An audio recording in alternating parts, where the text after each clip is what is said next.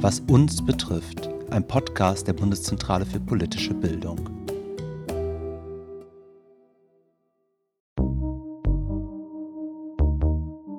Die Wohnung ist halt der Ausgangspunkt für alles. Man braucht erstmal einen festen Standpunkt im Leben. Man braucht einen Rückzugsort, wenn man noch nicht mal ein Zuhause hat, wo man sich sammeln kann, wo man für sich selber sich zurückziehen kann und Gedanken fassen kann dann wird es unheimlich schwer, irgendwas aufzubauen. Also ich sag mal, die Wohnung ist wirklich die Grundlage, um erstmal wieder Fuß in der Gesellschaft zu fassen.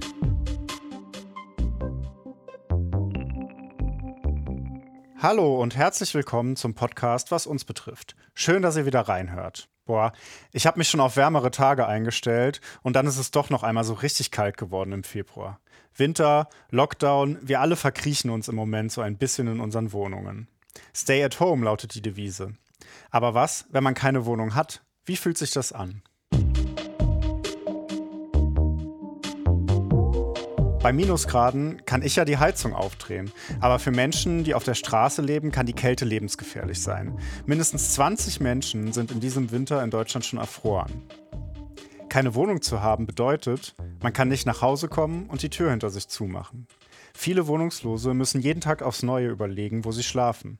Sie haben keinen dauerhaft sicheren Ort, an dem sie sich aufhalten und ihre Sachen ablegen können. In Deutschland haben mehr als 650.000 Menschen keine Wohnung. Das schätzt die Bundesarbeitsgemeinschaft Wohnungslosenhilfe, in der alle Sozialorganisationen, Träger und Einrichtungen, die in Deutschland mit Wohnungslosen arbeiten, versammelt sind. Heute geht es bei uns um Obdachlosigkeit und Wohnungslosigkeit. Die beiden Begriffe werden häufig vermischt. Dabei sind es verschiedene Dinge. Obdachlosigkeit bedeutet, dass man auf der Straße lebt und für andere dort auch sichtbar ist. Der Begriff ist viel gängiger und leider oft abwertend gemeint. Obdachlosigkeit ist aber nur ein kleiner Teil von Wohnungslosigkeit. Wohnungslosigkeit bedeutet nämlich grundsätzlich nur, keinen eigenen Wohnraum zu haben. Dazu zählt zum Beispiel auch, wenn Menschen in einem Heim leben, weil ihre Familienverhältnisse es nicht anders zulassen. Als wohnungslos gelten aber auch Menschen, die in Sammelunterkünften leben oder erst vor kurzem aus Einrichtungen wie Gefängnissen oder Jugendheimen entlassen wurden. Oder die von Couch zu Couch von Freundinnen pendeln.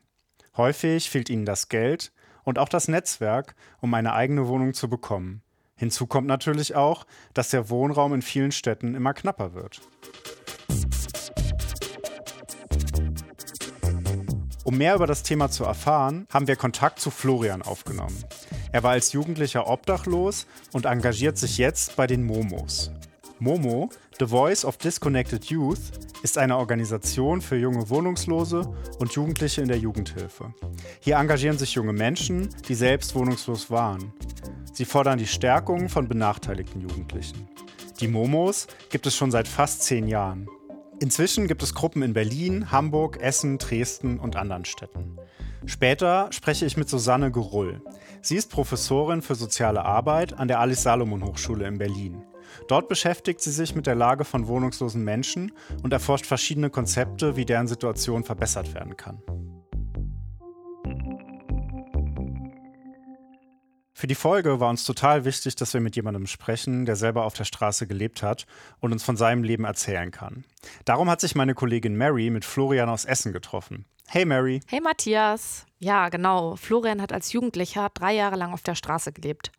Er hat mir erzählt, wie seine Jugend verlief und warum er sich jetzt selber bei der Initiative Momo für Straßenjugendliche einsetzt. Mich persönlich hat das Gespräch echt berührt und durch Florian habe ich einen ganz anderen Blick auf das Thema bekommen. Ja, das kann ich mir vorstellen. Wie ist Florian denn damals auf die Straße gekommen? Also, Florian hat schon früh zu Hause Gewalt erlebt und ist mit neun Jahren das erste Mal ins Kinderheim gekommen. Er ist damals selber zur Polizei gegangen und hat seine Mutter angezeigt. Danach war er in diversen Wohngruppen. Irgendwann wollte ihn aber keine Wohngruppe mehr haben und er hätte Nordrhein-Westfalen verlassen müssen. Ja, und da hat er sich mit 13 Jahren ein Zelt genommen und hat an der Ruhr geschlafen. Mit 14 war er dann so zwei Jahre in einer Notschlafstelle dann halt jeden Morgen um 9 Uhr raus, 9 Uhr abends wieder rein, halt das täglich Brot so auf der Straße, zwölf Stunden rumpimmeln und dann irgendwie abends in der Notschlafstelle. Er war dann nochmal zwei Jahre mit einem Schiffsprojekt im Ausland unterwegs. Als er mit 16, 17 wieder nach Deutschland zurück war, ging das Ganze aber wieder von vorne los. Ich bin dann nach Dortmund gezogen, habe da so ein bisschen Kontakt mit Drogen dann angefangen ist dann auch relativ schlimm geworden, dadurch dann wieder obdachlos geworden, wieder zurück nach Essen, nochmal knapp ein Jahr in der Notschlafstelle. Irgendwann hat es ihm aber gereicht. Er hat mit den Drogen aufgehört, angefangen, sich sozial zu engagieren und eben versucht, alles in geregelte Bahn zu halten. Naja, und jetzt, mit 23, hat er eine Wohnung und ist richtig zufrieden. Ja, da ist ja echt einiges zusammengekommen. Ja, total. Und das hat mir auch vor Augen geführt, dass es nicht die eine Story gibt. Also es kann ähnliche Gründe geben, wieso Jugendliche wohnungs- oder obdachlos sind, aber jede Geschichte ist eine ganz andere. Wie hat Florian denn das Leben auf der Straße erlebt? Er hat mir das so beschrieben. Also es war eigentlich immer mehr so ein bisschen die Zeit rumkriegen und überleben. Also man, es war kein Moment, wo man so wirklich hätte das Leben genießen können, weil es war halt immer nur am Kämpfen. Ne? Es war halt immer nur irgendwie gucken, dass man überlebt. Man muss sich vorstellen, man hat keine Wohnung, man hat kein Essen, man hat gar nichts. Man hat aber auch mit 13 nicht wirklich viele Möglichkeiten. Man kann nicht einfach irgendwo arbeiten gehen oder so. Und generell, wenn man obdachlos ist, ist es ja mit der Arbeit sowieso nicht so. Mhm. Das funktioniert nicht so ganz. Ne? Also ist schwierig, war nicht einfach. Für ihn gab es auch keine Freundschaften auf der Straße. Er meint, es ist eher selten, dass man mit Leuten noch Kontakt hat, wenn man von der Straße wegkommt. Jetzt geht es, glaube ich, vielen so, dass sie bei Obdachlosen nicht unbedingt an Kinder und Jugendliche denken. Weiß man denn, wie viele Jugendliche in Deutschland auf der Straße leben? Die Caritas spricht von 37.000 jungen Menschen ohne Zuhause, aber die Dunkelziffer ist sicherlich noch viel höher. Jugendliche zieht es häufig in Großstädte, auch weil es dort mehr Unterstützungsangebote gibt. Habt ihr über Schwierigkeiten gesprochen, aus der Obdachlosigkeit wieder rauszukommen? Ja, das ist natürlich ein richtig wichtiges Thema. Florian hat erzählt, dass Obdachlose als erstes wieder eine eigene Wohnung brauchen, damit eben ein geregelter Alltag möglich ist. Die Wohnung ist halt der Ausgangspunkt für alles. Man braucht erstmal einen festen Standpunkt im Leben. Man braucht einen Rückzugsort, wenn man noch nicht mal ein Zuhause hat, wo man sich sammeln kann, wo man für sich selber sich zurückziehen kann und Gedanken fassen kann dann wird es unheimlich schwer, irgendwas aufzubauen. Also ich sag mal, die Wohnung ist wirklich die Grundlage, um erstmal wieder Fuß in der Gesellschaft zu fassen. Aber da muss man natürlich erstmal eine Wohnung finden. Meistens muss dann eine Geschichte erhalten, wie die Trennung vom Partner, damit die Vermieterin nicht merkt, dass man wohnungslos ist und einen deshalb vielleicht aufgrund von Vorurteilen ablehnt. In unserem Team kam natürlich auch die Frage auf, wie gehe ich selber mit obdachlosen Menschen um, die ich auf der Straße oder vielleicht vor dem Supermarkt sehe? Gebe ich denen Geld? Also Florian wünscht sich vor allem, dass Menschen Obdachlosen mit Respekt begegnen. Man kann auch viel mehr tun, als einfach nur einen Euro geben. Zum Beispiel, wenn man sich mal fünf Minuten mit jemandem unterhält, das tut den Menschen auch gut. Dass einfach jemand mit ihm spricht und zeigt, hey, ich habe Interesse an deinem Leben. So, weil man ist, man ist sehr einsam auf der Straße oftmals. Auch wenn man seine zwei, drei Leute da hat, du bist aber immer für dich, du bist immer für dich am Kämpfen. Und ich habe mich immer gefreut, wenn ich mich mal wirklich mit jemandem unterhalten habe und der nett zu mir war, obwohl er jetzt selber nicht wohnungslos war. Das, ist, das macht auch ganz viel Freude. Und ich sage mal, wenn man dann so nach fünf Minuten Gespräch denjenigen dann noch einen Euro in der Hand drückt, für den ist der Tag gerettet. Der ist super glücklich dann. Ne? Vielleicht einfach mal ein bisschen unterhalten, mal fragen, hey, wie geht's dir? Kommst du klar? Was hast du heute gemacht? Es geht also nicht um den einen Euro mehr oder weniger, sondern um das respektvolle Miteinander. Das ist auch das, was während Corona richtig krass ist dass Menschen, die auf der Straße leben, noch einsamer sind. Daran muss ich auch gerade denken. Corona ist doch sicher eine riesige Herausforderung für obdachlose Menschen. Ja, total. Im Ruhrgebiet, erzählt Florian, haben viele Einrichtungen ihre Angebote auf ein Minimum reduziert. Und dann ist ja eben das Virus an sich noch da man muss auch ständig mit der Angst lehnen, sich zu infizieren, weil ich meine, du bist ja darauf angewiesen, öffentliche Toiletten und so was zu benutzen. Und ich meine, wenn man sich irgendwo ein Virus einfängt, dann wahrscheinlich in der Bahn oder am Bahnhof auf öffentlichen Toiletten, da wo halt viele Leute viel Kontakt mit Sachen haben. Ne? Und da ist man als Wohnungsloser eigentlich direkt in die Infektionshelle reingeworfen, sag ich mal. Und dann kommt noch die Kälte dazu. Ja, genau. Von der Angst zu erfrieren hat Florian mir auch erzählt. Aber das ist für ihn nicht das einzige Problem. Aber es sterben ja nicht nur Winterobdachlose draußen. Es gibt auch andere Gründe, warum Obdachlose draußen sterben. Ne? Es gibt auch Menschen, die haben sich dann einfach selber aufgegeben, aber darüber wird nicht berichtet. Das sind halt viele Themen, die werden nicht gerne angesprochen. Das ist so ein Thema, da möchte keiner drüber reden. Da guckt man gerne weg, aber genau das müsste eigentlich angesprochen werden. Das müsste laut gemacht werden. Und da kommen die Momos ins Spiel, oder? Ja, genau. Florian engagiert sich schon eine Weile bei den Momos. Das ist eine Initiative mit ehemaligen Straßenjugendlichen, die auf die Situation von Jugendlichen, die momentan auf der Straße leben, aufmerksam machen will. Sie versuchen, politisch zu vermitteln und organisieren einmal im Jahr eine Bundeskonferenz. Wir sind die Stimme der ungehörten Straßenjugendlichen. Wir geben den Jugendlichen, die selber gar kein Wort haben in der Politik oder sonst irgendwo, versuchen wir ein Sprachrohr zu vermitteln. Dass wir weiter an die Politik leiten, dass das endlich mal gehört wird, dass endlich mal wirklich ein Auge drauf geworfen wird und nicht die unschönen Sachen zur Seite geschoben, ne, weil der Wahlkampf gerade vorsteht oder sowas. Voll beeindruckend, dass Florian so engagiert ist. Ja, voll. Ich habe in dem Gespräch auch so viel gelernt und ich bin total dankbar, dass er mit mir über das Thema gesprochen hat. Wie geht's denn nun weiter mit Florian? Langfristig möchte er Streetworker werden und Jugendlichen vor Ort auf der Straße helfen. Er träumt auch von einer Reihenhaushälfte und einem schönen Auto. Also Sicherheit steht da an erster Stelle. Und ja, ein kurzfristiges Ziel ist der Bundesfreiwilligendienst bei den Momos, der bald losgehen soll.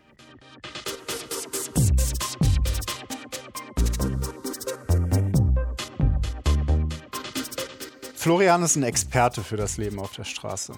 Er weiß aus erster Hand, was es braucht, damit hier eine Veränderung möglich ist. Die Probleme auf der Straße hängen mit gesellschaftlichen und politischen Entwicklungen zusammen. Also mit strukturellen Bedingungen, die dazu führen, dass Menschen auf der Straße landen oder auch nur schwierig zurückfinden. Ein ganz wesentliches Problem in Deutschland ist, dass es zu wenige bezahlbare Wohnungen gibt. Zum Beispiel Sozialwohnungen. Das sagt auch der Wohlfahrtsverband Diakonie. Sozialwohnungen sind übrigens Mietwohnungen, die durch öffentliche Gelder finanziert werden und relativ billig zu mieten sind. Denn die Mieten sind dort staatlich reguliert. Sozialwohnungen gibt es immer weniger in Deutschland. So hat sich die Anzahl von Sozialwohnungen seit 2007 schrittweise fast halbiert, von etwa 2 Millionen auf etwa eine Million. Damals wurde die Zuständigkeit für den sozialen Wohnungsbau vom Bund an die Länder übertragen. Es gibt aber auch noch ein paar andere Gründe, die Auswirkungen auf die Situation wohnungsloser Menschen haben. Eine wissenschaftliche Disziplin, die sich konkreter damit beschäftigt, ist die soziale Arbeit. Um Gründe zu verstehen und neue Ansätze im Umgang mit Wohnungslosigkeit kennenzulernen, habe ich mit Susanne Gerull gesprochen. Sie forscht als Professorin für soziale Arbeit in Berlin zu Wohnungslosigkeit. Früher war sie selbst Sozialarbeiterin und hat mit Wohnungslosen gearbeitet. Hallo Susanne. Hallo Matthias. Susanne, du bist ja Professorin, also du verdienst ja eigentlich genug Geld und bist gebildet, hast ein Netzwerk wahrscheinlich von Menschen und so. Kann jemand wie du eigentlich auch wohnungslos werden? Natürlich könnte ich auch wohnungslos werden, äh, wenn ein, eine schlimme Krise in meinem Leben mich ereilt, ähm, sei es, dass jemand stirbt, der mir sehr nahe ist oder ich aus anderen Gründen vielleicht eine psychische Erkrankung, äh, eine psychische Belastung erlebe, die mich ähm, ja da aus, dem, aus der Bahn wirft, dann könnte es natürlich passieren, dass äh, ich dann über einen allerdings ziemlich langen Zeitraum vielleicht dann irgendwann auch nicht mehr meine Miete bezahle, weil ich äh, dazu gar nicht mehr in der Lage bin, obwohl genug Geld auf meinem Konto ist.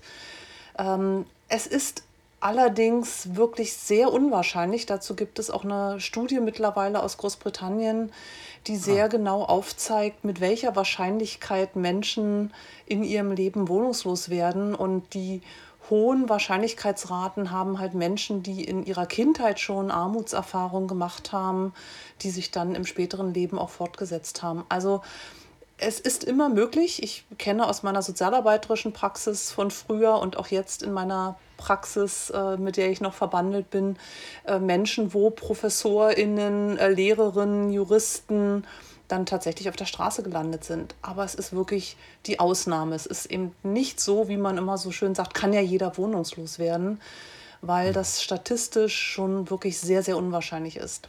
Mhm. Jetzt haben wir den Begriff schon ein paar Mal erwähnt.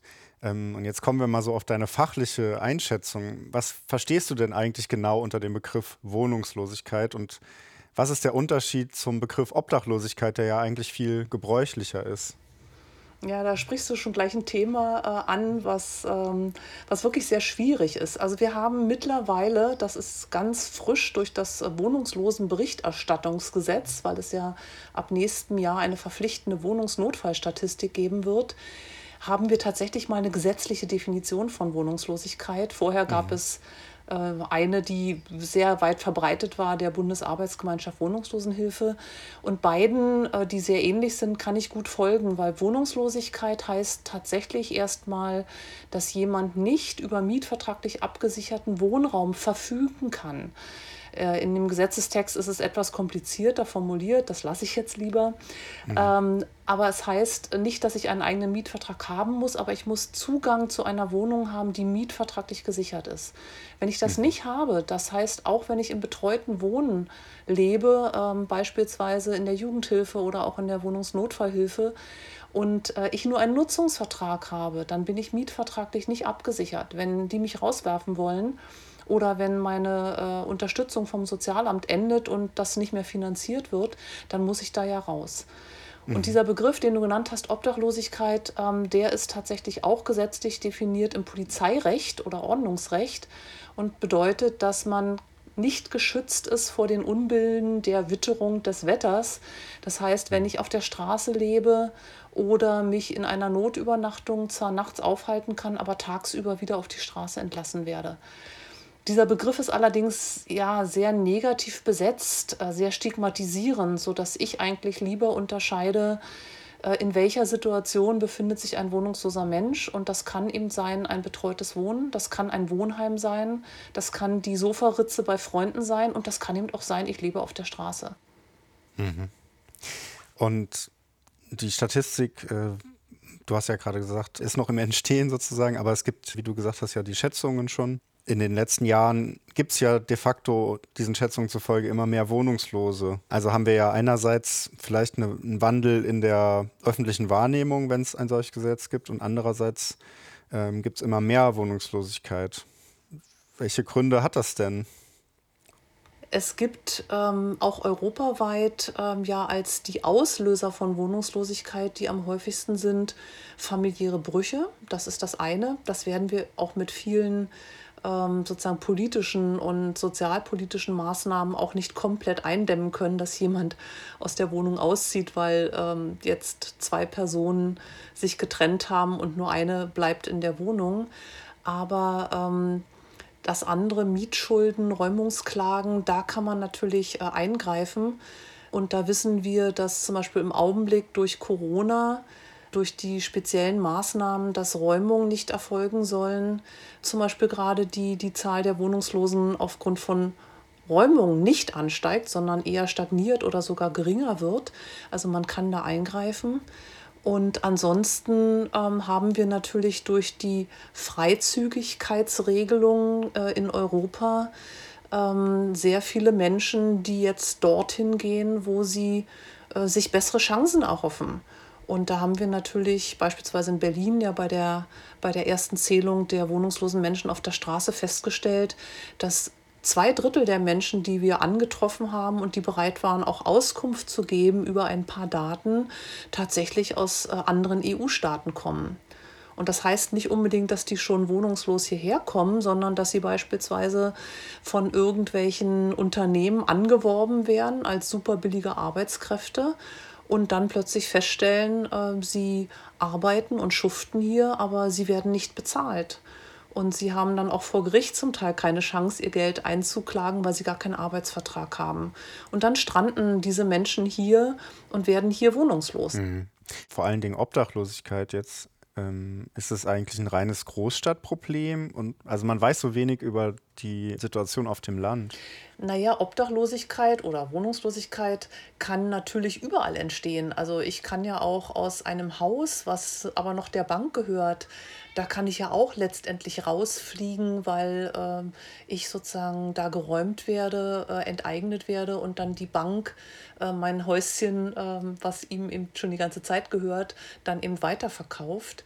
Äh, nur mm, gibt es ja so wenig Möglichkeiten für wohnungslose Menschen in wirklich ländlichen Gebieten, dass die eben von sich aus dann schon erstmal mindestens in die nächste Kleinstadt gehen, weil es da vielleicht irgendeine Form von Unterstützung gibt.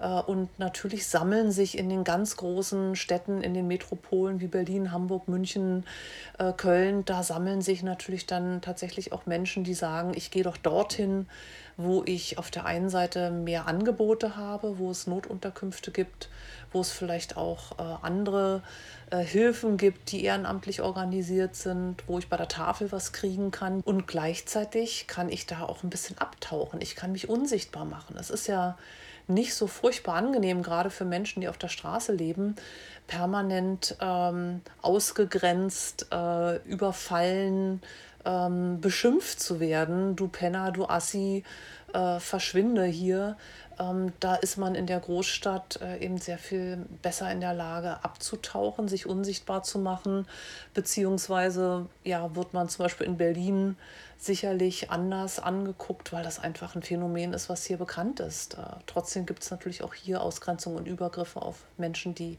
auf der Straße leben. Meine Kollegin hat ja auch mit einem ehemaligen Wohnungslosen gesprochen, dem Florian. Mhm. Der hat ganz deutlich gesagt, dass er den Ansatz äh, mhm. Housing First, also zunächst Wohnungslosen eine Wohnung einfach zu geben und das als Grundlage zu nutzen, dass er diesen Ansatz sehr, sehr gut findet, weil er sagt, ähm, man hat keine Chance, in die Gesellschaft zurückzukehren, wenn man keine Adresse hat und keine Wohnung, wo man sich morgens duscht vor der Arbeit.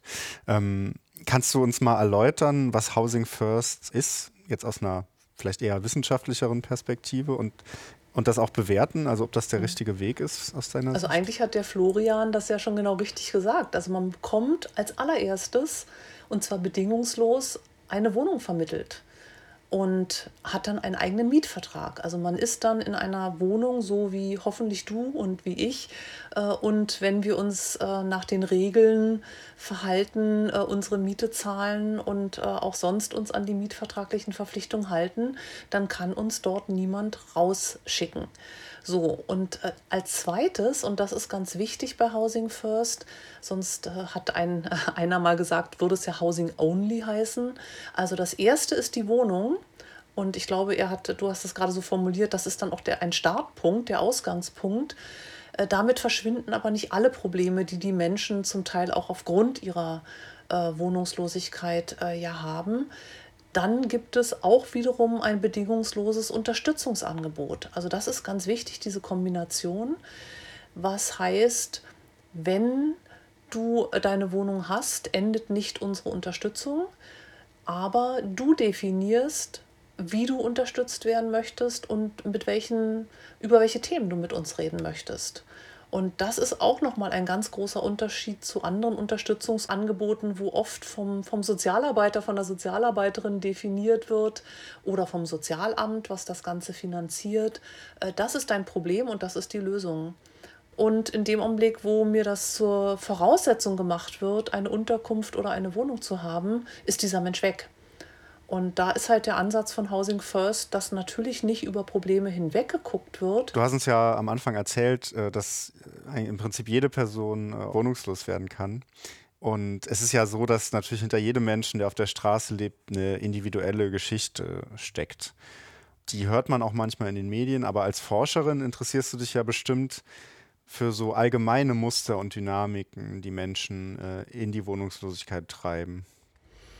Das Erste, was mir wirklich sehr wichtig ist zu sagen, dass es in der Regel zwar individuelle Problemlagen gibt, dass jemand wohnungslos wird, aber dass es eigentlich so gut wie nie ohne die Verknüpfung mit strukturellen Problemen mhm. passiert. Wir haben ja kein Problem, wenn zwei Menschen sich trennen beispielsweise und eine Person muss dann äh, die Wohnung verlassen, wenn wir für jeden bezahlbaren Wohnraum hätten dann hätten wir kein Problem. Dann würde dieser Mensch sich um eine andere Wohnung bemühen und äh, würde dann eben vielleicht entweder gar nicht wohnungslos sein oder müsste vielleicht nur für zwei Tage bei irgendjemandem unterkriechen. Und die Problemlagen, die sind im Grunde genommen sehr, sehr individuell und was sich als Muster aber bei vielen durchzieht, ist tatsächlich eben, dass es zu kritischen Lebensereignissen kommt, die aber schon äh, basieren auf beispielsweise einer, einer Suchtproblematik, die dann dazu führt, dass man vielleicht auch seine Arbeitsstelle verliert äh, oder umgekehrt, man verliert seine Arbeitsstelle und ähm, kann dann irgendwie nur noch destruktive Bewältigungsstrategien wie eben zum Beispiel zu Suchtmitteln ja. zugreifen äh, dann eben ähm, äh, gelöst werden, zumindest für den Moment. Wir haben das Problem, dass Menschen es gibt ja diesen schönen Begriff der Bildungsferne, also äh, nicht über so viele Bildungsressourcen verfügen, dass sie ihre Rechte kennen mhm. und dann tatsächlich ähm, auch äh, ungesetzlich äh, sozusagen geräumt werden oder auch irgendwo rausgeworfen werden, wo sie vielleicht einen Untermietvertrag haben. Also äh, es gibt sozusagen viele Probleme und wir reden häufig bei wohnungslosen Menschen von Multiproblemlagen. Also da kommen eine ganze Reihe von Dingen zusammen. Bei Frauen haben wir es sehr, sehr häufig mit Gewalterfahrungen zu tun, die dann dazu führen, dass sie einfach fluchtartig, wenn es ihnen möglich ist, eine mhm. Wohnung verlassen und irgendwo untertauchen oder eben auch zum äh, Sozialamt oder ins Frauenhaus gehen und sagen, ich brauche eine, eine Unterbringung, ich habe meinen Mann wegen Gewalttätigkeit mhm. verlassen. Ja, ich habe auch gelesen, dass es äh, bis in die 90er Jahre ja ganz wenig Anlaufstellen für Frauen auch auf der Straße gab. Und ich muss auch sagen, wenn ich an eine Person auf der Straße denke, dann sehe ich eher einen Mann vor meinem geistigen Auge. Aber ist das eigentlich nur ein Klischee? Also leben wirklich mehr Männer als Frauen auf der Straße? Also es ist nicht ein Klischee, äh, dass es mehr wohnungslose Männer gibt, die sichtbar äh, wohnungslos sind. Äh, wir gehen ja eben bei Wohnungslosigkeit von Frauen häufig von verdeckter mhm. Wohnungslosigkeit aus. Und das betrifft tatsächlich Frauen, die dann, äh, wir nennen das Zwangspartnerschaften, auch eingehen, die also irgendwo aufgegabelt werden von einem Mann oder vielleicht auch jemand, den sie schon kennen. Und ich muss da wirklich, ich gendere sonst sehr gerne, aber hier geht es vor ja. allen Dingen um Frauen, äh, die dann von Männern aufgegabelt werden, die dann sagen, kannst bei mir wohnen äh, und dann aber tatsächlich ausgebeutet werden. Also du musst mir dann aber schon ja. den Haushalt führen, äh, du musst für mich kochen und du musst auch sexuell verfügbar sein in ganz vielen Fällen, bis hin zu wirklich Gewalt geprägten äh, auch äh, Beziehungen, wo die Frauen dann vom Regen mhm. in die mhm. äh, Traufe gekommen sind. Der Anteil von auf der Straße lebenden Frauen ist sicherlich sehr viel geringer als die der Männer weil ähm, es schlichtweg unglaublich gefährlich ist, auf der Straße zu leben. Also Gewalt äh, findet dort äh, gegenüber Frauen ja auch durch ja. sexuelle Übergriffe statt. Äh, gerade wenn sie vielleicht in einer Gruppe oder mit anderen zusammen wohnungslos auf der Straße sind. Ähm, und hinzu kommen, dass es für Frauen ja nochmal besondere hygienische Bedingungen mindestens einmal im Monat gibt, die das Leben auf der Straße eigentlich völlig, völlig unmöglich machen. Äh, und äh, insofern ist das eben auch einer der Gründe, warum Frauen dann zum Teil es vorziehen, eben sich irgendwo ähm, zu, hinzuflüchten, selbst dann, wenn sie dort ähm, unzumutbaren, unwürdigen Beziehungen auch mhm. unterworfen sind. Unser Podcast heißt ja, was uns betrifft. Und ähm, wir fragen uns natürlich, was kann man eigentlich machen? Oder was machst du denn eigentlich, wenn du jetzt aktuell vom Supermarkt Leuten begegnest, äh, von denen du vielleicht so, vielleicht hast du einen Blick dafür und du denkst, die sind vielleicht wohnungslos. Wie verhältst du dich? Ich bin ja sehr privilegiert, ähm, was, was auch materielle Ressourcen angeht, als nicht kündbare Beamtin, die ich als Hochschullehrerin jetzt plötzlich bin seit zwölf Jahren. Und ich versuche generell umzuverteilen, solange es die Politik nicht macht aber dieses ähm, ja auch bedingungslose, jemand Geld in die Hand zu drücken und zu sagen, ja, vielleicht ist das ein Mensch, der ein Alkoholproblem hat und vielleicht geht er mit meinem Zehner jetzt und kauft sich eine Flasche rum. Aber selbst das ist erstmal die Sache dieses Menschen und äh, ich kann sozusagen nicht für ihn oder für sie paternalistisch bestimmen, was mit diesem Geld passieren soll. Deswegen, ähm, wenn jemand sagt, ich möchte kein Bargeld bekommen, dann frage ich natürlich, ähm, haben Sie Hunger, soll ich Ihnen etwas hier aus dem Supermarkt zu essen besorgen? Aber grundsätzlich äh, ist es eben deren Sache und deswegen gebe ich relativ viel Geld und sehe im Augenblick auch immer zu, dass ich kleinere Scheine wie 5 und 10 Euro Scheine auch immer dabei habe, wenn ich unterwegs bin, auch bei einem Spaziergang.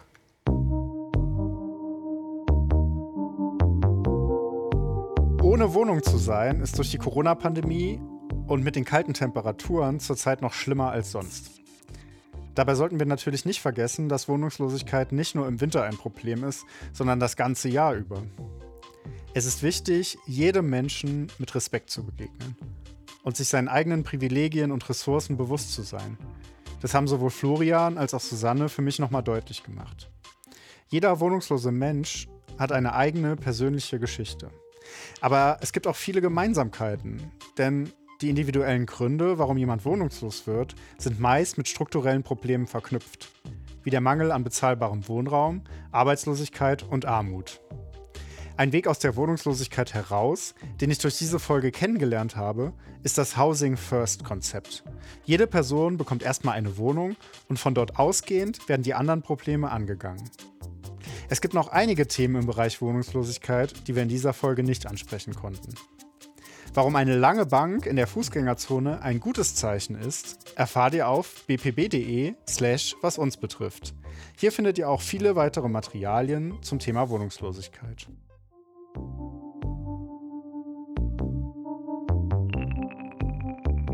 Wenn ihr Fragen oder Feedback zur Folge habt, schreibt uns an, was uns betrifft, at bpb.de. Wir freuen uns auf eure Nachrichten. Danke an unsere GesprächspartnerInnen Susanne und Florian und an Rebecca von der Werkstatt Solidarität in Essen für die Vermittlung. Danke an unsere Reporterin Marie-Therese Kröne, unser Redaktionsteam Lena Heib, Lisa Santos, Christoph Rasemann, Elisabeth Pohlgers und Mirjam Rathmann. Und natürlich danke an euch alle fürs Zuhören.